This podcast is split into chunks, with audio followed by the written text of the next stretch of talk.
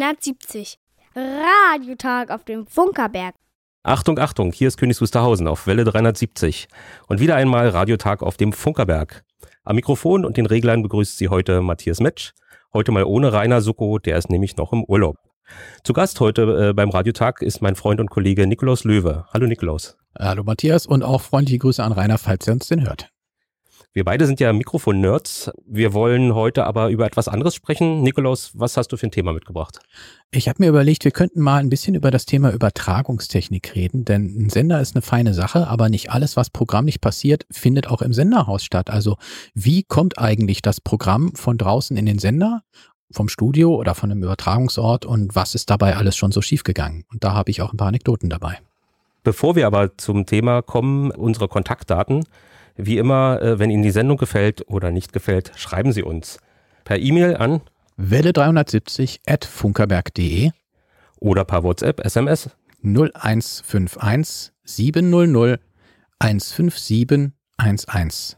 Und wir freuen uns auch über Postkarten. An Welle 370, Senderhaus 1, Funkerberg 20 in 15711 Königs Wusterhausen.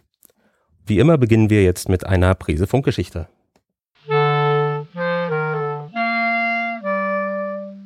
Welle 370. Eine Prise Funkgeschichte. Der erste amtliche Radiohörer, gesprochen von Hanna. Achtung, Achtung, hier ist die Sendestelle Berlin, Voxhaus, auf Welle 400 Meter.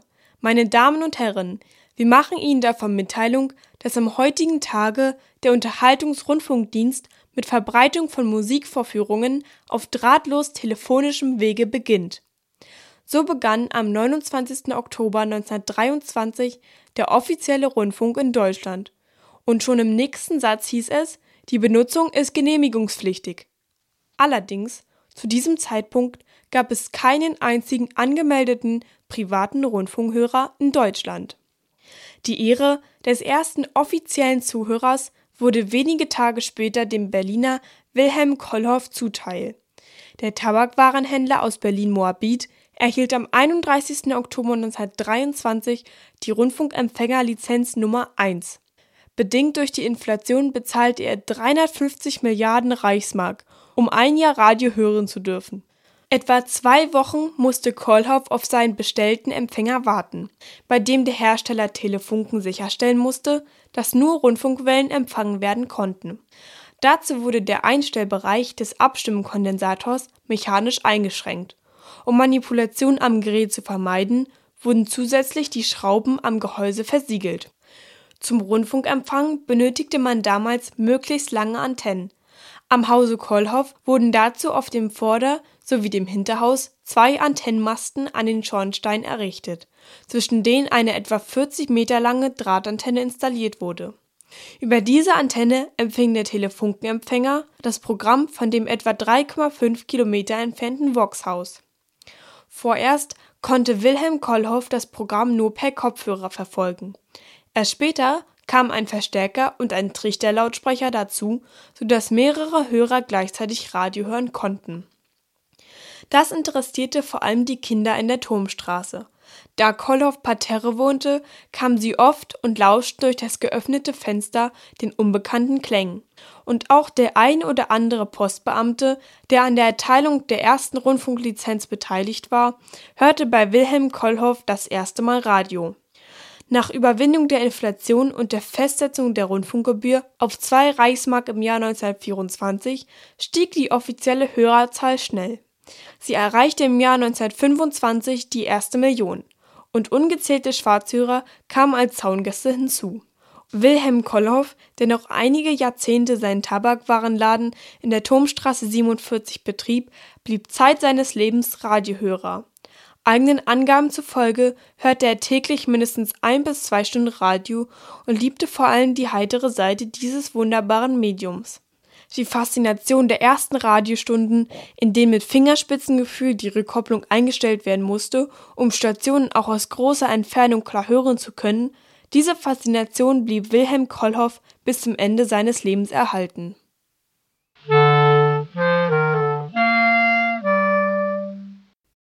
Eine Prise Funkgeschichte gibt es jetzt auch als Buch.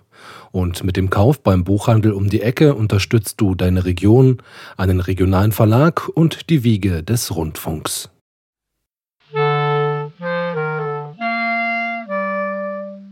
Welle 370.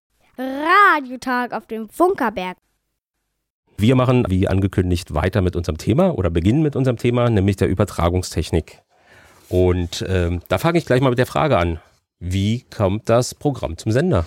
Ja, warum muss das Programm zum Sender kommen? Denn am Anfang war der Sender ja auch gleichzeitig dort, wo das Mikrofon war und so auch in Königs Wusterhausen, wo hier ab 1920 die Telefonieeinrichtung eingebaut wurde, sodass man auch Wort senden konnte und nicht nur Telegrafenzeichen. Auch unser bekanntes Weihnachtskonzert von Dezember 1920 ist im eigentlichen Senderraum abgehalten worden. Aber viele Sachen können wegen ihrer Größe oder der Natur der Veranstaltung natürlich nicht im Senderhaus stattfinden, also muss das Mikrofon nach draußen.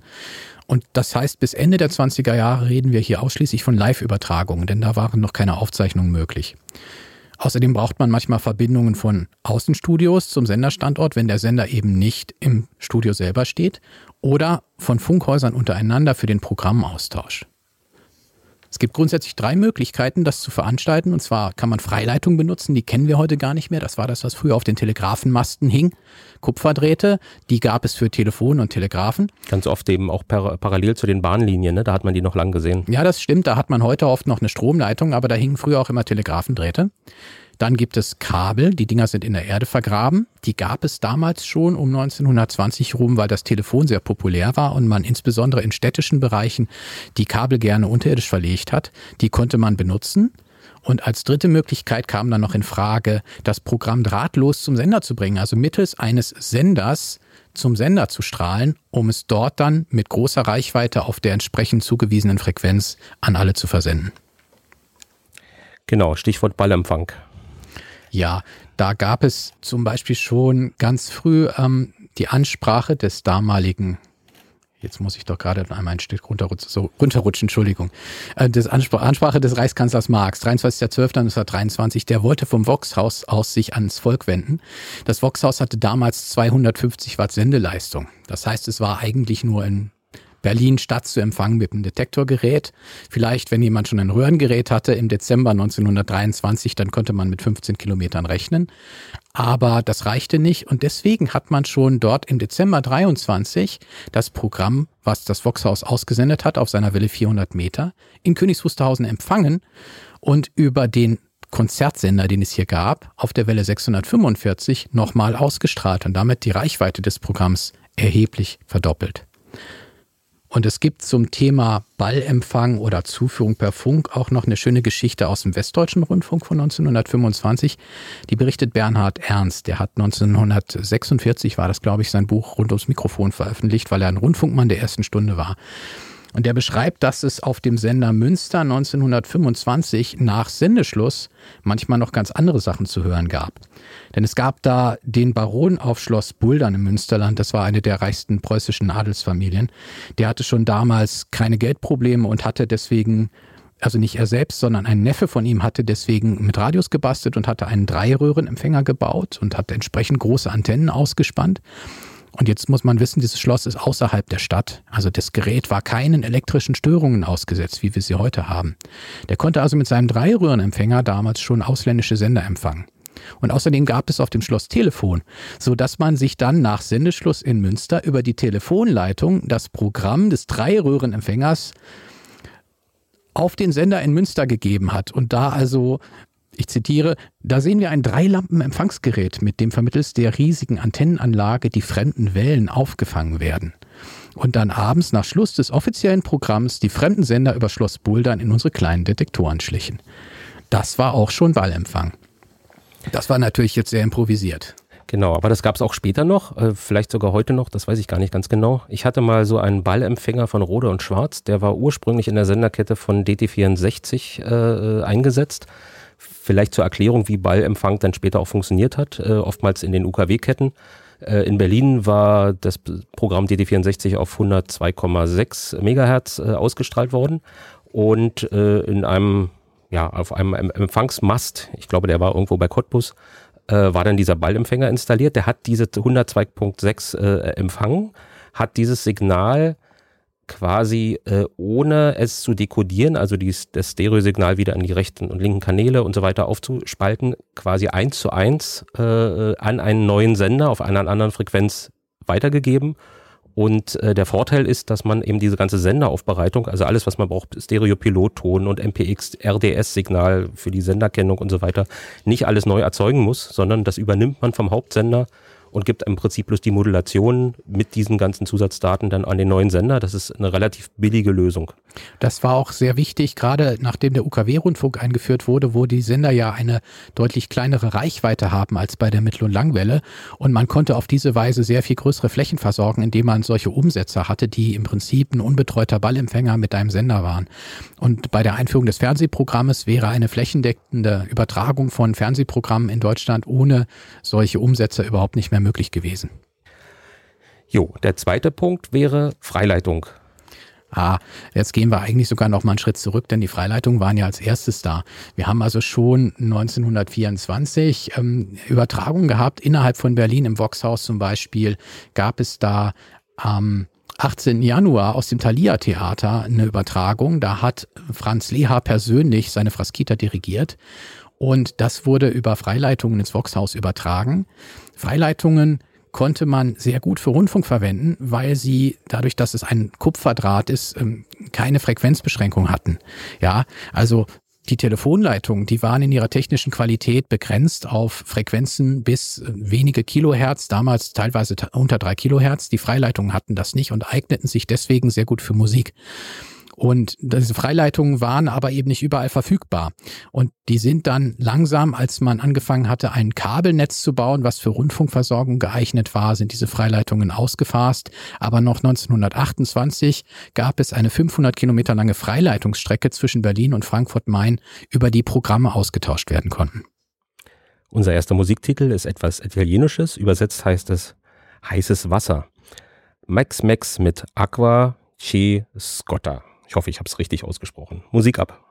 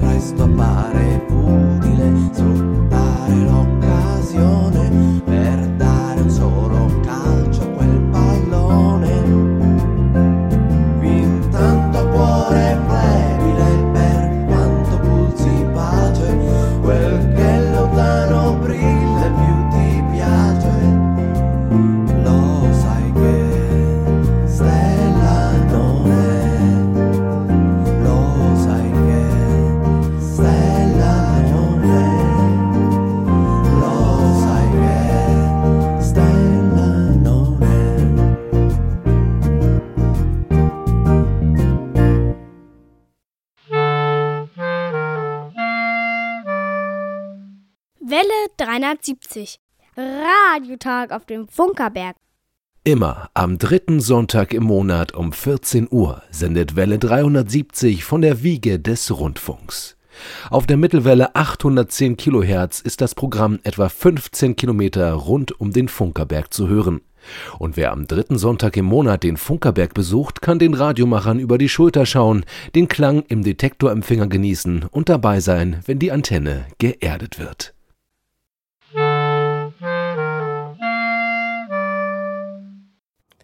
So, und wie schon angekündigt, nun der zweite Teil unseres Gesprächs über Übertragungstechnik, die Freileitungen. Die Freileitungen hatten wir eigentlich gerade schon abgehakt, denn die wurden gegen Ende der 20er Jahre immer weniger wichtig. Man hatte nämlich angefangen, Telefonkabel, die eigentlich für Telefongespräche waren, umzunutzen und sie, ah, ein wunderschönes Wort, Musik zu pupinisieren. Also das Problem war, dass ich bei einem Telefonkabel, was ja sehr lang ist und deswegen sehr, sehr teuer, an Kupfer sparen musste. Und gerade am Anfang, ähm, als die großen äh, Telefonkabel im Reich verlegt wurden, ähm, nach dem Ersten Weltkrieg zum Beispiel das Rheinlandkabel, gab es noch keine Zwischenverstärker. Ich musste also Methoden finden, wie ich das hinkriege, dass ich auf diesem Kabel möglichst weit übertragen kann. Und da hat man sich der Idee von äh, Pupin entsonnen aus England. Der hat nämlich festgestellt, dass die Güte einer Leitung von ihrem Widerstand und ihrer Kapazität und auch ihrer Induktivität abhängt. Und wenn ich aber jetzt diese Induktivität mit einer zusätzlichen Spule erhöhe, steigt die Güte der Leitung auf Kosten der Bandbreite. Aber man hat das also hingekriegt, dass man, indem man in regelmäßigen Abständen in Telefonkabel Spulen eingebaut hat, diese Telefonkabel teilweise hunderte Kilometer benutzen konnte, ohne dass man einen Verstärker brauchte. Aber wenn wir jetzt Rundfunk übertragen wollen, dann wollen wir natürlich einen Frequenzgang haben, der ein bisschen besser ist als Telefon. Und deswegen hat man angefangen, diese existierenden Telefonkabel anders zu bespulen. Man hat außerdem innerhalb der Kabeladern ausgesucht, die möglichst frei sind von Störungen, also zum Beispiel von Telefongesprächen, die auf der Nebenleitung stattfinden oder auch von elektrischen Störungen. Hat dabei den sogenannten Kernvierer benutzt. Also im Innern des Kabels gab es vier Adern. Die waren eigentlich eingerichtet für Messzwecke, damit ich Fehler im Kabel lokalisieren konnte. Und die waren besonders störungsarm. Und das hat man dann eben 1925 angefangen auszubauen und hat dann bis äh, ungefähr 1930 ein ziemlich gutes Netz von Kabeln gehabt. Und wie das dann aussah, wenn ich dann mal von draußen übertragen wollte, das kann uns Bernhard Ernst auch erzählen. Und zwar beschreibt er die erste Live-Übertragung einer Sportveranstaltung beim Westdeutschen Rundfunk, einer, Re äh, einer Ruderregatta. Das erste Fußballspiel kam übrigens dann im November 1925 im Radio. Aber wir sind jetzt noch im Sommer und da wird gerudert. Und da sind sie also, weil es im Funkhaus so heiß war, auf die Idee gekommen, zunächst eine Musikübertragung von vor der Tür zu machen. Das hatte gut funktioniert und dann kam also der Vorschlag, dass man doch die bevorstehende Ruderregatta direkt vom Dortmund-Ems-Kanal übertragen könnte. Da aber die Journalisten es nicht gewohnt waren, live zu kommentieren, denn Sie waren ja bisher bei solchen Ereignissen überhaupt nicht dabei gewesen, sondern hatten im Funkhaus gesessen, hatte der entsprechende Reporter sich alles das, was da möglicherweise beim großen Vierer passieren könnte, erstmal Wort für Wort aufgeschrieben. In der Hoffnung, dass ihn das Ruderboot mit dem, was es dort erreicht, nicht allzu sehr enttäuscht. Dann haben sie zwei Mikrofone vorbereitet, eine am Start und eine am Ende, aber von keinem Punkt aus konnte man die gesamte Strecke übersehen. Der Vorteil ist, das ging ja nicht nur dem Reporter so, sondern auch den Zuschauern und den Radiohörern erst recht. Und dann hat er also dort losmoderiert, was er aufgeschrieben hatte und es klappte auch alles nach Wunsch, so bis er dann die Boote tatsächlich im Gesichtsfeld hatte und da im, in der Erregung und der Sportbegeisterung er angefangen hat, Persönliches zu erzählen. Also ich zitiere, er war wohl oder übel nach Verlust seines Schriftsatzes gezwungen, irgendwas Augenblickliches, Persönliches von sich zu geben. Er sprach so in den kleinen Kasten, als ob er über das, was sich im Augenblick vor ihm abspielte, einen guten Freunde zu berichten habe. Er fand sogar den Mut, jene vier Ruderer ans Mikrofon zu schleppen, die ihn wenige Minuten zuvor durch ihre körperlichen Leistungen in so ungeahnter Weise vom ausgearbeiteten Manuskript freigemacht hatten. Das war dann die Geburtsstunde der Radioreportage bevor wir mit dem dritten Teil weitermachen, äh, Musik und zwar die Band Hörstreich. Die gibt es seit 26 Jahren und war im August in Augsburg live zu sehen. Und wir hören sie mit dem Titel White Room.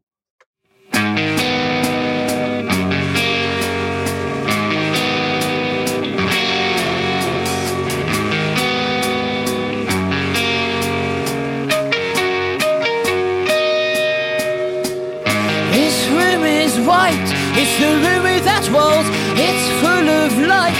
There's a mirrored floor up in middle height. There's a window with a view.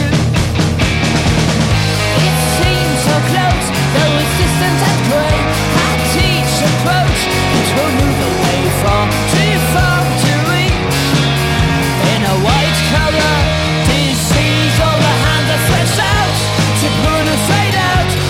expression of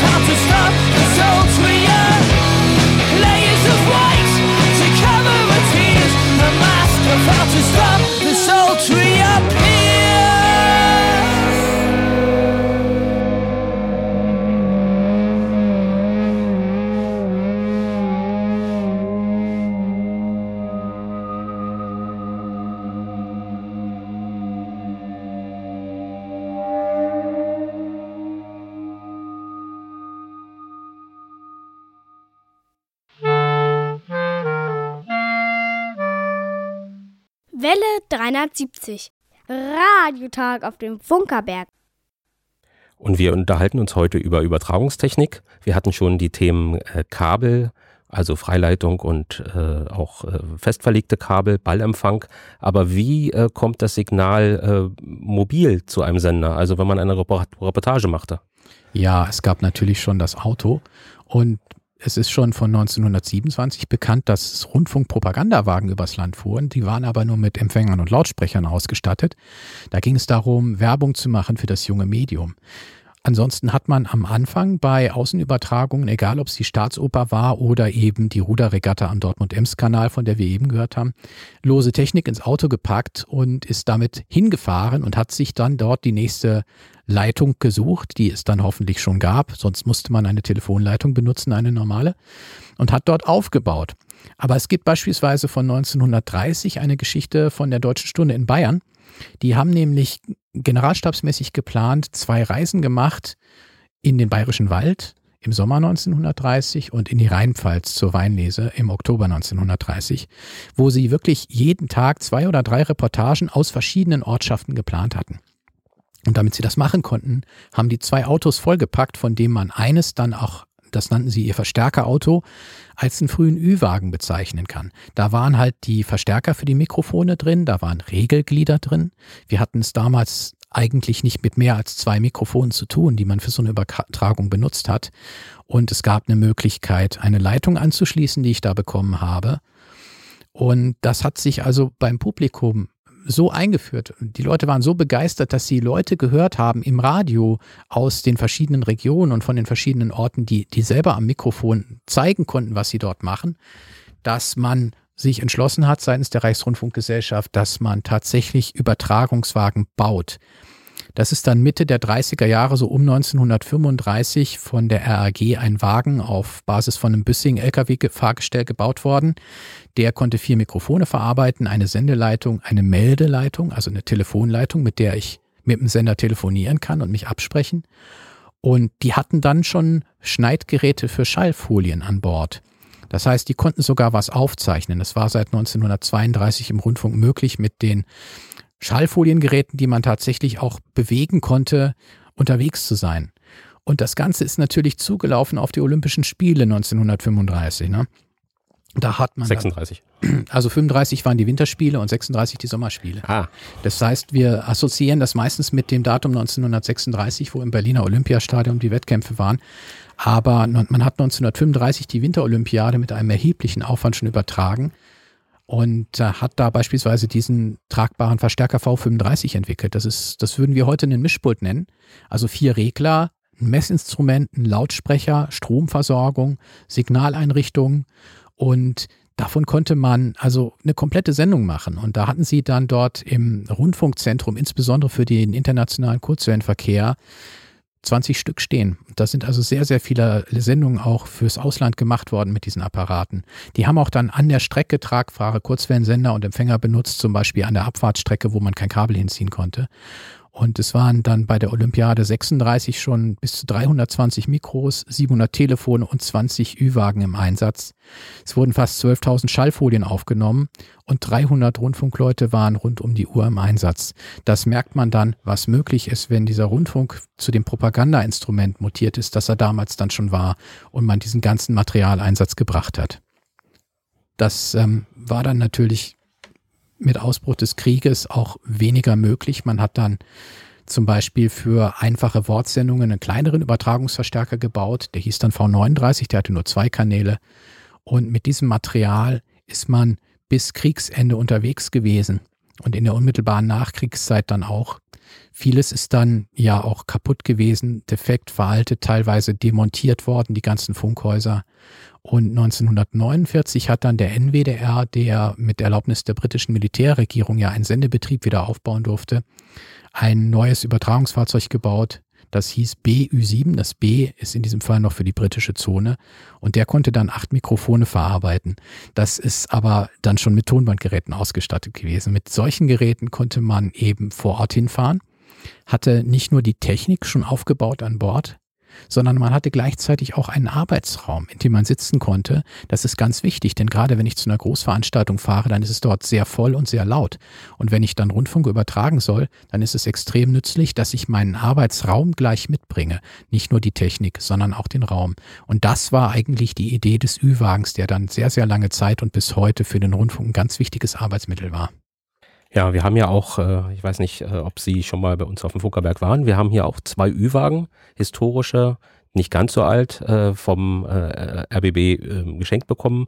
Einen kleinen Schnellreportagewagen, der vielleicht so von der Ausstattung, von der Größe so ein bisschen vergleichbar ist mit diesem alten ersten NWDR-Übertragungswagen. Also da kann man nicht so viel mitmachen.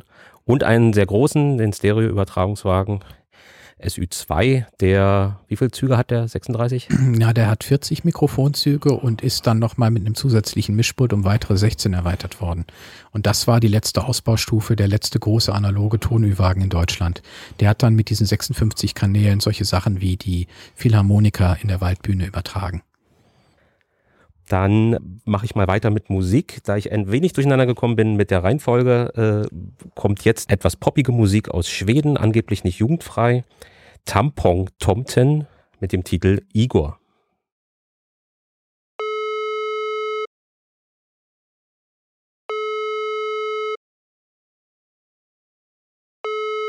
Ja, ut från min butik. Jag vill inte se er.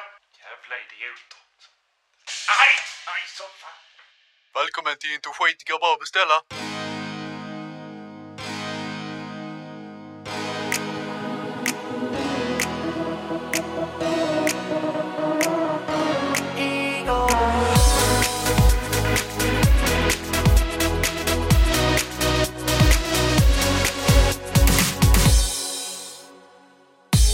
Öresundsvägen här i Lund Jag ställer till det i alla lägen.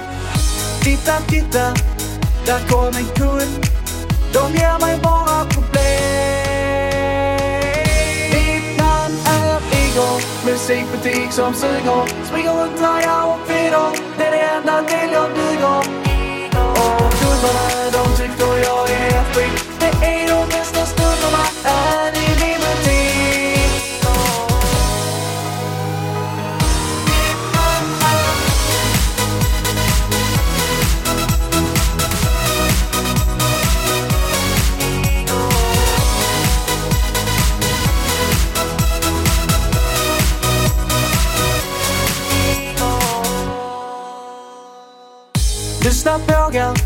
ska ni få höra?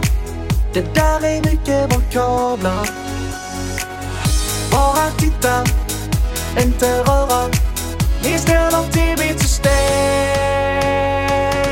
Mitt namn är Igor, musikbutik som suger. Springer runt här jag och feeder Det är det enda till jag duger.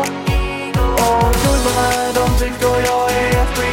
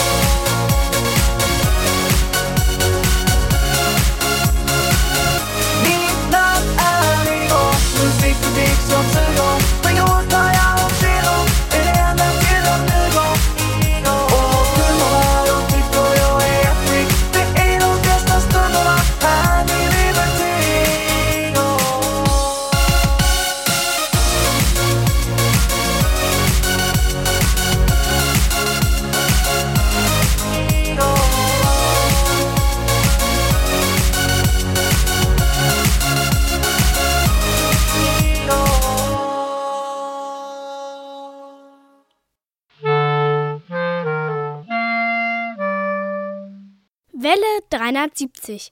Radiotag auf dem Funkerberg. Immer am dritten Sonntag im Monat um 14 Uhr sendet Welle 370 von der Wiege des Rundfunks. Auf der Mittelwelle 810 Kilohertz ist das Programm etwa 15 Kilometer rund um den Funkerberg zu hören. Und wer am dritten Sonntag im Monat den Funkerberg besucht, kann den Radiomachern über die Schulter schauen, den Klang im Detektorempfänger genießen und dabei sein, wenn die Antenne geerdet wird.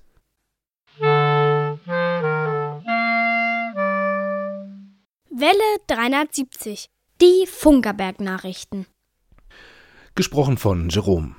Es geht abwärts. Gut drei Monate nach dem Beginn der Abrissarbeiten an der alten Terrasse am Sendehaus 1 gehen die Arbeiten nun unterhalb des Erdniveaus weiter. Die Wände des früher als Lager benutzten Gebäudeteils wurden mit großen Betonsägen in ein Meter breite Streifen geschnitten und von einem Schwerlastkran aus der Baugrube gehoben. Anschließend wurde die Baugrube zur Hälfte wieder mit Sand gefüllt, um Bohrungen mit Hilfe eines Horizontalbohrers auszuführen. Diese dienen dazu, die Trägerbohlwand zu versteifen und das Erreichen der Gründungstiefe abzusichern. Das Sender- und Funktechnikmuseum wird in den kommenden Monaten umfangreich saniert. Es erhält einen neuen Eingangsbereich, der den barrierefreien Zugang in alle Ebenen des Sendehauses ermöglicht. Hinzu kommen moderne Sanitärbereiche, kleine Funktionsflächen und die Sanierung von Fassade und Fenstern. Aufgrund der Baumaßnahmen sind die Öffnungszeiten des Museums auf dem Funkerberg in den nächsten Monaten eingeschränkt. Alle Informationen zum Baugeschehen und zu den Öffnungszeiten findest du auch auf museum.funkerberg.de. Wie klingt eine 150 Jahre alte Brikettpresse? Kann man am Klang einer Trommelmühle deren Funktion erahnen? Was ist eine Dieselameise und welches Geräusch macht ein Wetterballon? Diese und weitere Fragen werden am 6. November beantwortet bei der Abschlussveranstaltung des Projektes So klingt Industriekultur. Das Kulturland Brandenburg hat im Jahr 2021 die Industriekultur in den Mittelpunkt gestellt. Unter dem Motto Zukunft der Vergangenheit Industriekultur in Brandenburg fanden und finden zahlreiche Projekte statt. Mit So klingt Industriekultur bringt sich der Funkerberg Königs Wusterhausen in das Themenjahr ein. Dazu wurden in den vergangenen Monaten an zehn historischen Standorten Töne, Klänge und Geräusche eingefangen und Ortskundige interviewt. Im Rahmen einer Abschlussveranstaltung wird in zehn Episoden eine akustische Reise durch die Industriekultur des Landes Brandenburg präsentiert. Geprägt durch Protagonisten vor Ort und getragen vom Klang der Maschinen werden die entstandenen Geschichten erstmals öffentlich aufgeführt. An der Veranstaltung teilhaben können Interessierte am Radio. Der Regionalsender Radio SKW wird So klingt Industriekultur am 6. November 2021 in der Zeit von 13 bis 14.30 Uhr im Rahmen einer Sondersendung live übertragen. Und im Livestream kannst du auch außerhalb des Sendegebietes zuhören.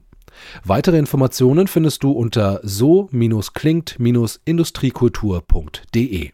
Das Wetter im Studio sind es 24 Grad. Und weiter geht's mit unserer Welle 370 Hausband mit ihrer Hymne an die Freiheit. Flexibel, frei sein.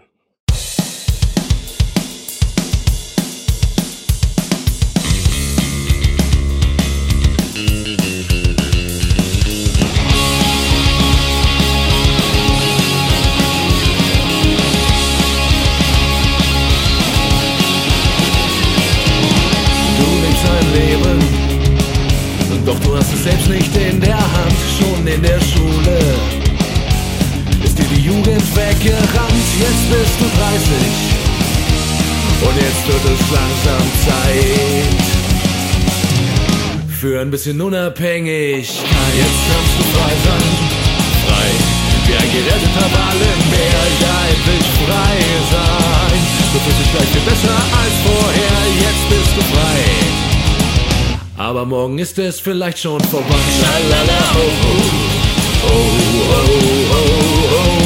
Schalala, oh, oh, oh, oh, oh, oh.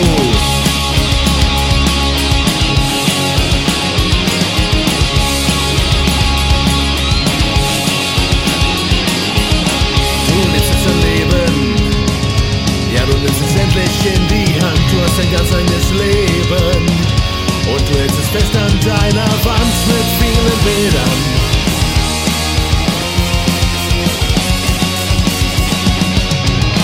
Die dir deine Freiheit schicken. Jetzt kannst du frei sein, frei. Wie ein geretteter Wal im Meer, ja endlich frei sein. Du fühlst dich gleich besser als vorher, jetzt bist du frei. Aber morgen ist es vielleicht schon vorbei, doch dann bist du frei gewesen. Du nahmst dich deinem Leben an. Ich weiß, wir werden von dir lesen. Vielleicht nicht heute, aber irgendwann, jetzt kannst du frei sein. Wie ein geretteter Wal im Meer, ja endlich frei sein. Du fühlst dich gleich viel besser als vorher, jetzt bist du frei.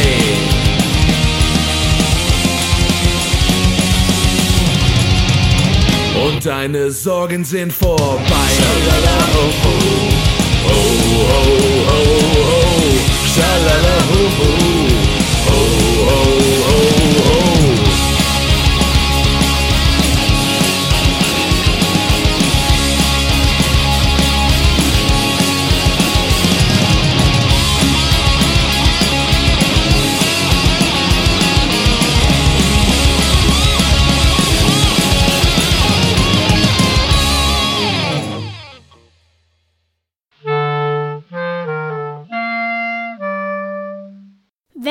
370.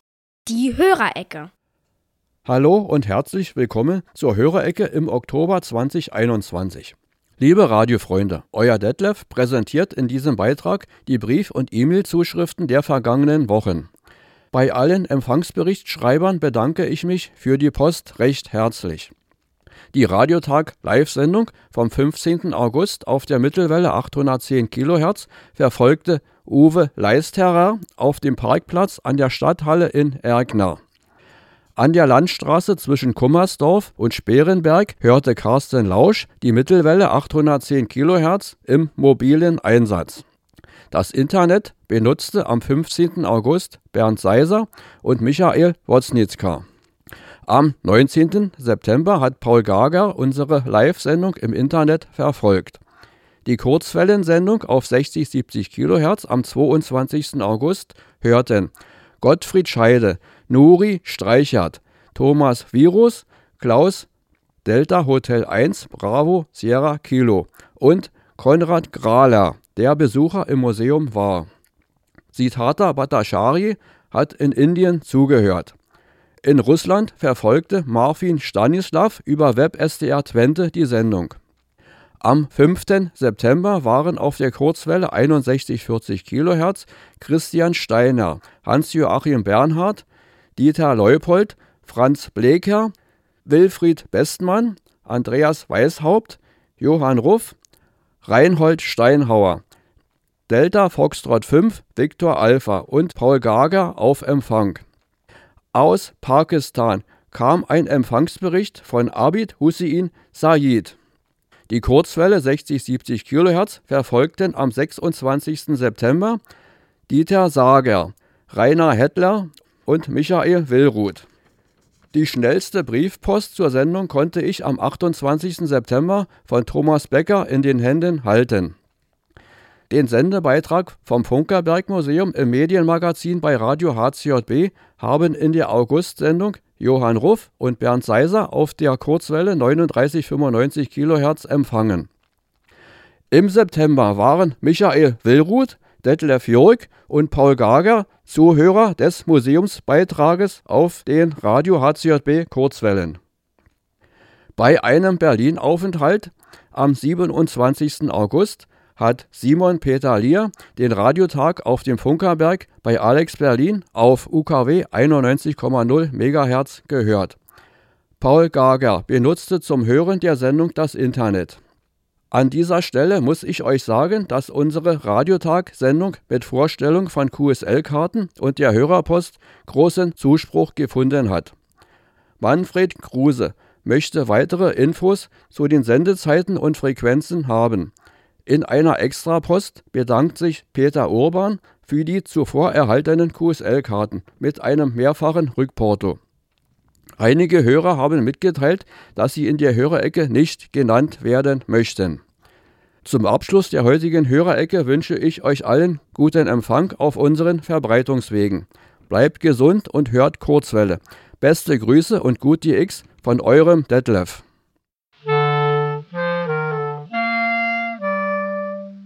Welle 370.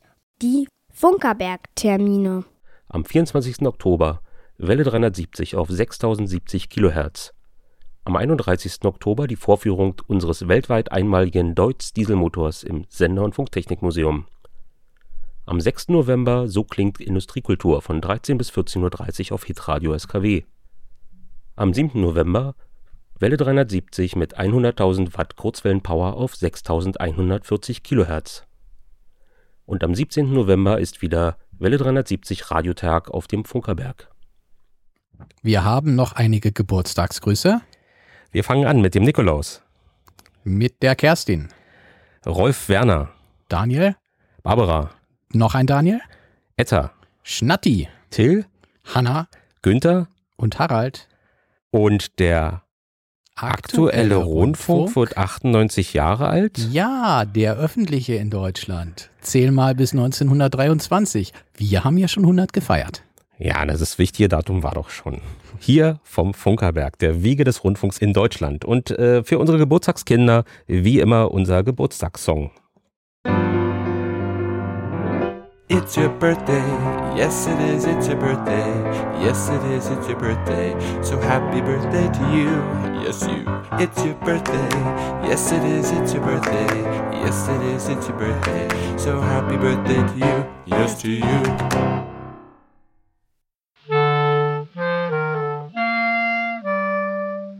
Welle 370 bei Alex Berlin. Plauderei vor drei. Wie immer haben wir etwas Kaffee bei uns. Warte. Moment, ja, hier, das hört man, glaube ich. Genau, ich mal mach's. ganz dicht ans Mikrofon. Sehr schön, wunderbar. Genau, ist In meiner Tasse ist sogar was drin. Bevor ich mich an die Technik begebe, möchte ich noch danken. Und zwar haben die Sendung vorbereitet. Natürlich der Rainer aus seinem Urlaub heraus, äh, redaktionell. Jerome hat die Nachrichten gelesen. Die Hörerecke wie immer von Detlef und Dieter, der sitzt jetzt neben uns. Hallo Dieter. Der hat natürlich wieder den Sender betreut. Wir haben uns ja über die Übertragungstechnik unterhalten. Das heißt, äh, wie kommt das Signal vom Studio oder vom Aufnahmeort zum Sender? Aber da fehlt ja noch was. Was äh, war eigentlich mit dem Mikrofon vor Ort? Hat man die hingestellt und dann, dann war gut? Ja, da musste man natürlich auch ein bisschen ausprobieren. Es stand ja gerade der Rundfunk bei seiner Eröffnung unter der Überschrift Kosten dürfen nicht entstehen. Und am Anfang hat ja die Reichspost sowohl die Sendeanlagen als auch die Studiotechnik verantwortet. Das äh, darf man nicht vergessen. Das ist erst dann mit der äh, Gründung der Reichsrundfunkgesellschaft ist dann die Verantwortung für die Studiotechnik an dieselbe übergegangen. Und man hat alles Mögliche ausprobiert. Zum Beispiel gab es bereits 1923 Übertragungen aus dem Hotel Esplanade in Berlin. Da hatte man einfach ein Mikrofon aufgestellt neben der Bühne. Da gab es ein Unterhaltungskonzert. Und da wurde dann vor der Übertragung eine Klappe aufgemacht. Das war in einem so einem Schrank drin. Und es war mit einer Leitung mit dem Voxhaus verbunden. Dann wurde gesendet. Ähm, man sagt, das störten die Unterhaltungen der Gäste und das Klappern des Geschirrs. Und was man halt auch festgestellt hat, ist, dass keiner da war, der das Mikrofon aussteuert oder günstig aufstellt. Und deswegen hat man relativ schnell festgestellt, dass man eigentlich sowas braucht wie eine Tonregie. Zum Beispiel war das dann bei der Fraskita mit Franz Leha am 18. Januar 1924 schon so, dass man im Theater eine Tonregie gemacht hat, um die lauten und die leisen Stellen aneinander anzugleichen. Man konnte also das Mikro nicht einfach unbeaufsichtigt lassen. Hm, okay. Ja, die Trennung von Technik äh, und, und äh, ähm, redaktionellem Inhalten, die hat sich ja durchgezogen. Ne? Die gab's ja, äh, also die Reichspost hat äh, quasi die Techniker gestellt und äh, ja, dann die Reichsrundfunkgesellschaft oder später, weiß ich, staatliche Komitee für Rundfunk im Osten, die äh, haben die Redakteure gestellt. Weil Im Westen hat man das nicht mehr beibehalten, ne? Also die Trennung im Westen ist noch äh, so gewesen, dass der Sender, der wurde lange noch von der Bundespost betreut. Da gab es dann später ähm, mit der Einführung des UKW-Rundfunks äh, kam es äh, da zu einer Umstellung, dass die Sendeanstalten ihre UKW-Sender selbst verantwortet haben, aber die Mittelwellensender blieben noch in der, Verhan ähm, in der Hand der, der Bundespost.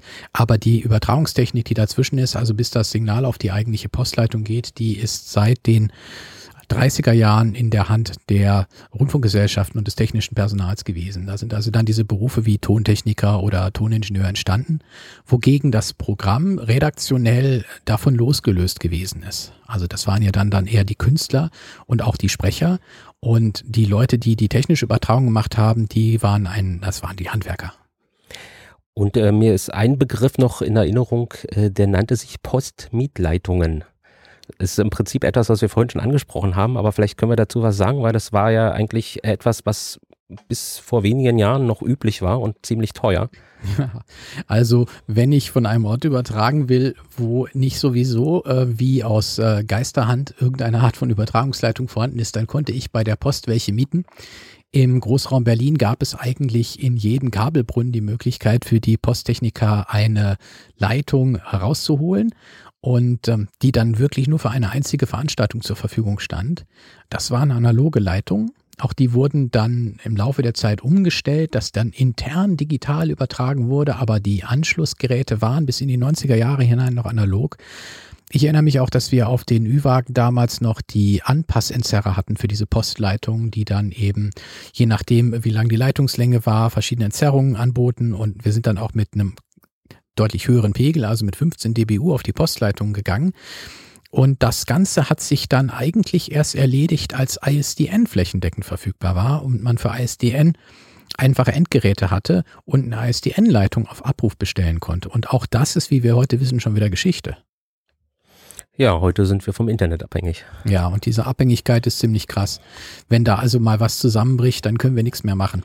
Das, selbst für Übertragungszwecke werden ja überwiegend jetzt IP-basierte Verfahren verwendet und wir sind darauf angewiesen, dass es entweder ein DSL gibt oder LTE. Und dass es dieses LTE auch dann gibt, wenn eine Veranstaltung tatsächlich stattfindet. Und wenn man sich jetzt mal vorstellt, dass ich eine Großveranstaltung habe, wo, äh, sagen wir mal, ähm, wir haben ein Musikfestival zum Beispiel, ähm, wir haben hier in Berlin ähm, 30.000 Gäste und die haben alle ihr Handy dabei, dann ist das LTE-Netz nämlich blockiert. Und dann haben wir, was die Übertragung angeht, auf einmal die Brille aufsetzt, wenn es am Tag vorher funktioniert hat. In solchen Fällen ist es ganz wichtig, dass man versucht, eine Technik zu finden, die, ähm, die da ausfallsicher ist. Und äh, das ist allerdings mit IP-Technik nicht so leicht, denn die kommt nicht nur irgendwo aus der Wand raus. Ja, damit äh, glaube ich, haben wir auch das Thema Übertragungstechnik heute mal ein wenig anschneiden können. Wir könnten jetzt noch stundenlang drüber sprechen, insbesondere du, weil ich vielleicht erkläre ich das auch mal den, den Hörern. Äh, du bist hier mit äh, haufenweise Fachliteratur äh, angekommen und hast dich auch vorbereitet. Du hast ja eine, selber eine kleine Bibliothek mit äh, haufenweise Büchern zum Thema Rundfunkgeschichte. Äh, vielleicht kannst du mal kurz erzählen, was du da mitgebracht hast. Ja, also ich habe jetzt hier zwei Bücher mitgebracht, die ich auch wirklich von ganzem Herzen empfehlen kann. Das eine ist ähm, der Deutsche Rundfunk bis zum Inkrafttreten des Kopenhagener Wellenplans, geschrieben von Gerhard Göbel. Das Buch ist ursprünglich, glaube ich, 1953 erschienen. Es ist aber nochmal nachgedruckt worden im Verlag Maria Magdalene Freundlieb. Man kann das, also das sind, äh, das ist ein Sonderdruck aus dem Archiv für das Post- und Fernmeldewesen. Man kann das nur warmsten Herzen empfehlen, weil Gerhard Göbel seitens der Post von Anfang an dabei war und der äh, behandelt sehr ausführlich die, die technischen Einrichtungen, die erforderlich waren, um Rundfunk zu übertragen, in diesem Buch eben bis 1948. Und ein anderer Praktiker der ersten Stunde, Hans Rindfleisch, der war später technischer Direktor des NDR. Der hat das Buch Technik im Rundfunk geschrieben. Ein Stück deutscher Rundfunkgeschichte von den Anfängen bis zum Beginn der 80er Jahre. Ich blätter gerade mal auf, wann das genau erschienen ist. 1985 Mensing GmbH und Co. in Norderstedt. Und der Hans Rindfleisch ist vor allem dafür bekannt, dass er erhebliche Anteile hatte an dem Einrichten der Wellenpläne. Also der der Zuweisung von Frequenzen schon nach dem Krieg, die Mittelwellengeschichte, dass wir keine Langwelle mehr bekommen haben in Deutschland, dann Einführung des UKW-Rundfunks und die Netzplanung für UKW und hat auch in vielen internationalen Gremien für die Wellenplanung mitgearbeitet und hat sich also damit sehr verdient gemacht um den Rundfunk. Vielleicht zur Erklärung, äh, Wellenplan, was ist das? Äh, Im Prinzip muss man sich ja international ja koordinieren. Also damals äh, war die Reichweite der Sender anders bei, als, als bei UKW äh, eher noch sehr hoch. Das heißt, man konnte nicht zwei Sender auf der gleichen Frequenz haben, die hätten sich gegenseitig gestört. Also hat man versucht, international sich abzustimmen, wie man die, äh, ja, die Sender verteilt aufs, auf dem knappen Frequenzspektrum was heute ja im AM-Bereich, also Mittelwelle, Kurzwelle, Langwelle eher kein Problem mehr ist, weil es kaum noch Sender gibt. Das war früher ganz anders. Die haben sich also tatsächlich gegenseitig gestört. Und äh, bei UKW und DAB, was wir heute haben, müssen wir es auch noch machen, auch noch synchronisieren, und zwar immer in den Grenzgebieten zu Ja. den Nachbarländern. Im Prinzip ist es damals so gewesen, dass ich bei einem Langwellensender mit einem einzigen Sender, wie eben zum Beispiel hier in Königs Wusterhausen, das komplette äh, Gebiet Deutschlands und die Nachbarländer erreichen konnte. Was natürlich bedeutete, dass gleichzeitig auf derselben Frequenz kein anderer mehr senden konnte in ganz Europa. Und dass deswegen eine Planung ähm, erforderlich war, das hat man also sehr, sehr schnell gemerkt. Bei den UKW-Netzen ist die Ausbreitung, das heißt quasi optisch, das Wort. Das bedeutet, die Reichweite der Sender ist nicht wesentlich höher, als ich sehen kann. Deswegen bringt man die auf einem hohen Punkt an und weiß, dass die hinterm Horizont relativ schnell vorbei sind. Das äh, kann ich also dann eine, eine Karte machen, die quasi so aus, aus sechs Ecken bedeckt ist, wo ich dann feststellen kann, wie weit geht welcher Sender und wann kann ich welche Frequenz neu belegen und wie koordiniere ich mich gerade eben, wenn es dann darum geht, dass in, in Grenzgebieten ein anderer Sender, zum Beispiel an der Grenze zu Polen, andere Sender auf ähnlichen Frequenzen sind. Wir haben das im Moment beim DAB, dass also in Polen auf DAB gesendet wird auf bestimmten Frequenzen und hier auch. Und beispielsweise gibt in Polen ähm, DAB-Frequenzen, die waren früher Reportagefrequenzen des Rundfunks. Und da haben wir jetzt auf diesen Reportagefrequenzen äh, die Trägersignale von polnischen DAB-Sendern, sodass wir diese Reportagefrequenzen selbst hier in Berlin nicht mehr nutzen können, weil die Reichweite dieser DAB-Sender eben einfach nicht an der politischen Grenze aufhört. Aber unsere Sendung hört jetzt auf. Wir sind tatsächlich am Ende angelangt und äh, verabschieden uns jetzt. Ähm, es hat äh, uns echt Spaß gemacht. Es Auch war etwas nicht einerlei. Es war vielleicht äh, ähm, anders als sonst gewohnt. Ähm, berichtet uns einfach mal, schickt uns eine Karte. Wie hat es euch gefallen? Und ähm, ja, bis äh, zum nächsten dritten Sonntag im Monat. Und wenn es ein Rundfunkthema gibt, was euch besonders am Herzen liegt und wo wir mal drüber plaudern sollen, dann dürft ihr auch gerne solche Themenwünsche mal schicken. Und dann werden wir mal schauen, ob sich das irgendwann mal einflechten lässt. Machen wir. Und jetzt verabschieden wir uns wirklich. Und zwar verabschiedet sich Matthias Metsch und Nikolaus Löwe. Auf Wiederhören. Und zum Schluss noch etwas Musik zum Ausklingen lassen. Die Yankee mit Medianoche. Äh, als ein Wort, Medianoche. Medianoche. Mit, Ah, du kannst doch Media, Spanisch. Medianoche, mitten in der Medianoche, Nacht, hä? oder? Mitternacht. Sí, sí. Ja, Musik ab.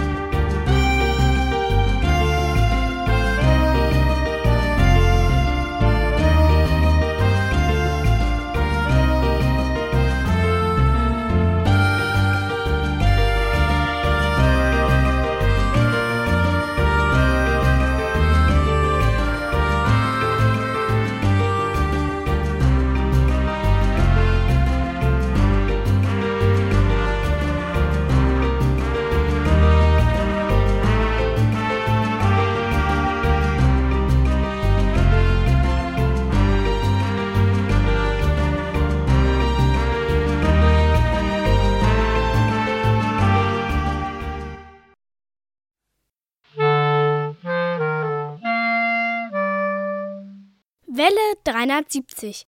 Radiotag auf dem Funkerberg.